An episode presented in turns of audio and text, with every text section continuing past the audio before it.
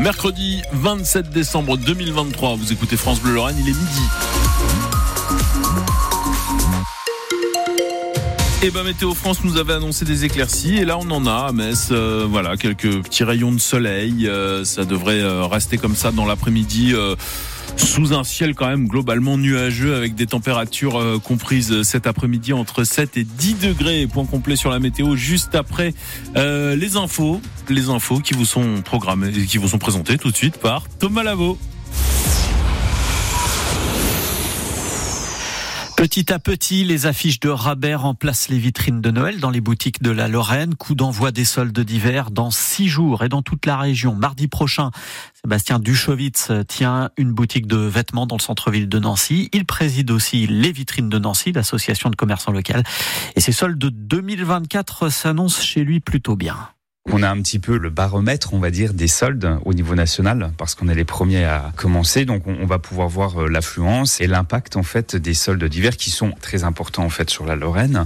L'avantage de commencer le 2 janvier, c'est que les gens sont en vacances jusqu'au 7 janvier. Donc, on va pouvoir bénéficier, on va dire, de toute cette clientèle qui est nancéen et qui est en vacances, mais également la clientèle de touristes qui vient sur Nancy pour les fêtes de fin d'année, parce que les gens sont encore en vacances, ils vont pouvoir prendre le temps.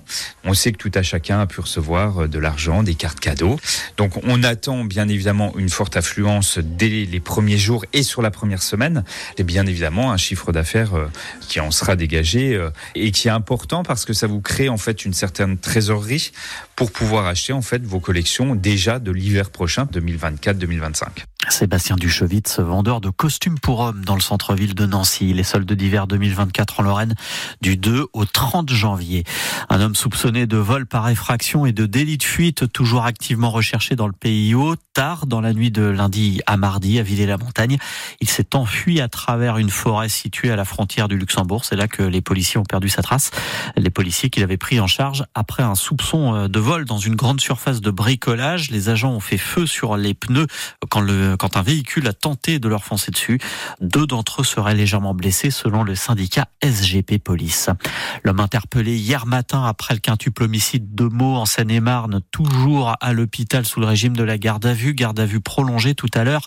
Ce père de famille de 33 ans atteint de troubles psychiatriques est soupçonné d'avoir tué lundi soir sa femme et leurs quatre enfants dans leur appartement. En novembre 2019, il avait déjà porté un, coup de couteau à l'homoplate de son épouse.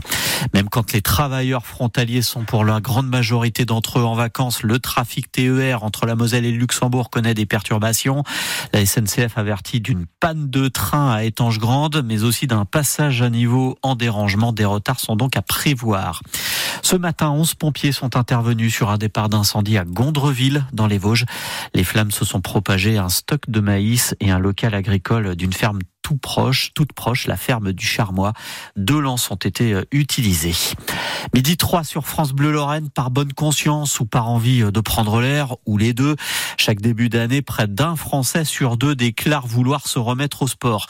Et chaque début d'année, selon une étude, près de 85% d'entre eux ne tiendront plus cette bonne résolution dès la fin du mois de janvier.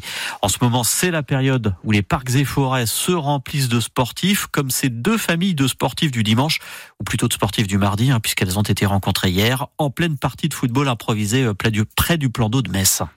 On joue au foot, euh, on fait une partie. Avant, on jouait au basket, au foot, au foot. Pour le moment, c'est 5 à 3 pour eux. Ça fait du bien, en fait. Pour récupérer, voilà, c'est ça, pour euh, récupérer la forme. Faut, voilà, faut brûler un peu de calories. Et en plus, oui, il fait très beau, donc bah, pas le soleil, mais il fait tout. Ouais, allez, on y va, on y va, on y va, on y va, direct, direct. Est-ce que vous portez des vêtements que vous avez eu pour Noël peut-être Vas-y, viens. Euh, un t-shirt du SMS en jaune. Que tu portes là pour jouer au foot Un maillot de foot France avec les deux étoiles. Là Moi, j'ai eu le même maillot que lui, un maillot de Liverpool, mais je ne le porte pas. On essaie de garder la forme entre euh, le 25 décembre et euh, le, réveillon. Oui, oui, oui. Ça. Donc on sert là les deux aussi.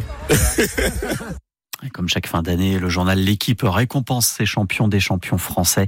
Quatre en tout, le nageur Léon Marchand, la golfeuse Céline Boutier et euh, deux paracyclistes champions du monde, Heidi Gauguin et Alexandre Léoté.